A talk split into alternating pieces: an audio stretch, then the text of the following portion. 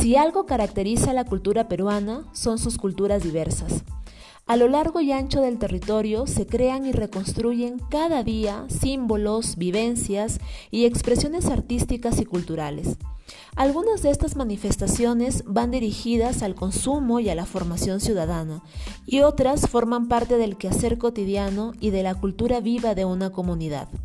Como sabemos, desde que se declaró el estado de emergencia a causa del COVID-19 en nuestro país, se volvió la mirada justamente al papel que juegan la cultura y el arte en nuestra sociedad, no solo desde su acceso y disfrute como un derecho ciudadano fundamental, más aún en este estado de confinamiento y de aislamiento, sino también respecto a los procesos creativos y a la importancia de contar con una adecuada representación en todos los niveles de gobierno, una representación que permita responder de manera oportuna, es decir, en tiempo y de manera pertinente, de acuerdo a las realidades culturales y artísticas que existen en los diversos territorios, a los desafíos que esta crisis sanitaria nos presenta en este momento.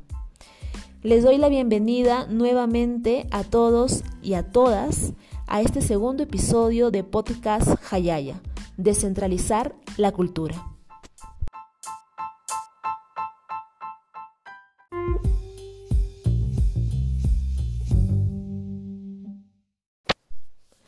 Hasta la fecha, la respuesta de las autoridades y el papel de las instituciones competentes han sido bastante insatisfactorias para los diversos agentes, artistas, gestores y emprendedores culturales que no han visto medidas claras a sus demandas más urgentes frente a esta crisis de pandemia. Ahora bien, si a nivel nacional la reacción y las acciones del gobierno se han percibido como tardías e insuficientes, a nivel local la mayoría de grupos de artistas y trabajadores independientes del sector se encuentran en un completo estado de abandono. Hay que decirlo de manera clara y contundente. La descentralización cultural no se ha visto para nada o es que acaso su proceso ni siquiera ha empezado. La poca articulación y conexión del Ministerio de Cultura con las diversas realidades y particularidades culturales que existen fuera de Lima hoy se notan con mucha más fuerza. Y por supuesto, tampoco debemos quitarles la responsabilidad a los gobiernos locales y regionales en su rol de promotores y aliados principales para el fomento del desarrollo cultural de sus respectivos territorios, función que no han podido ni han sabido cumplir hasta la fecha.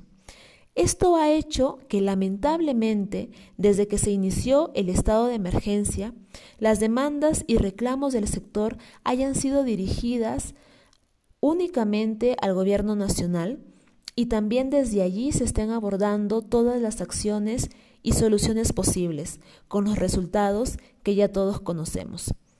No ha existido, por lo tanto, un diálogo previo o posterior con los otros niveles de gobierno para tratar este tema desde un enfoque local, descentralizado, intercultural y participativo.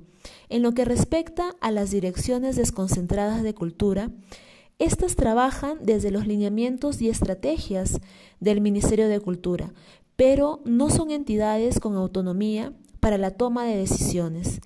Pasa lo contrario con las municipalidades y gobiernos regionales, donde el problema no está en su independencia para decidir, porque sí pueden hacerlo, sino en la capacidad, el conocimiento y la voluntad política para hacerlo. Justamente la falta de conocimiento de las dinámicas culturales de cada territorio ha sido uno de los principales obstáculos para tomar medidas a tiempo y que se ajusten a las necesidades del sector cultural y artístico. Ejemplo de ello es que no se cuenta con un padrón, con un registro oficial y descentralizado de los artistas y trabajadores independientes a nivel nacional. Se suma a esto la ausencia de un diagnóstico local, regional y nacional articulado de las artes y la cultura en el Perú, así como la falta de cifras, estadísticas, encuestas que den cuenta de la situación real del sector de manera descentralizada.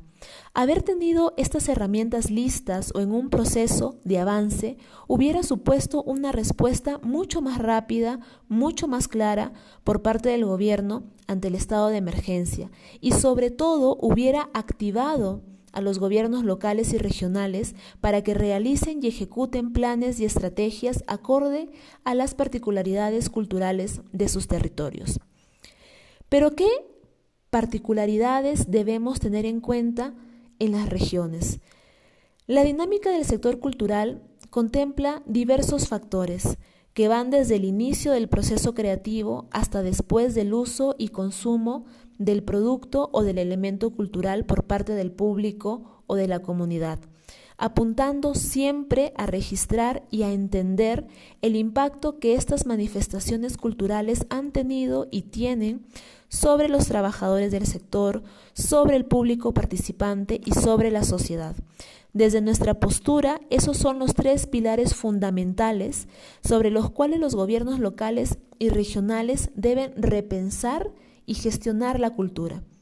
Primero, los creadores, que son los artistas, los gestores, los emprendedores culturales.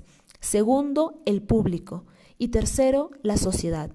La sociedad entendida como la comunidad, el espacio, ese territorio donde se están realizando estos, estas expresiones, eh, estos, se están difundiendo estos contenidos, se está creando cultura. Entonces volvemos a hacer hincapié en la necesidad de contar hoy más que nunca con políticas culturales con un enfoque comunitario e intercultural, diseñadas desde la base de un diagnóstico serio y de un conocimiento real de las dinámicas del territorio. Esto va a permitir que el sector cultural local cuente con un financiamiento continuo, que no necesariamente debe ser público, que se apunte a la profesionalización del quehacer cultural y artístico, que se promueva la generación de contenido y la aparición de comunidades creativas, que se apunte a la formación de públicos, despertando el interés de la ciudadanía por ejercer y acceder a sus derechos culturales. Hoy, la crisis sanitaria que se vive por el COVID-19 nos permite ver otra vez la importancia de la descentralización cultural. Necesitamos liderazgos locales, necesitamos articulación entre los distintos niveles de gobierno y sobre todo la construcción de políticas culturales de base local.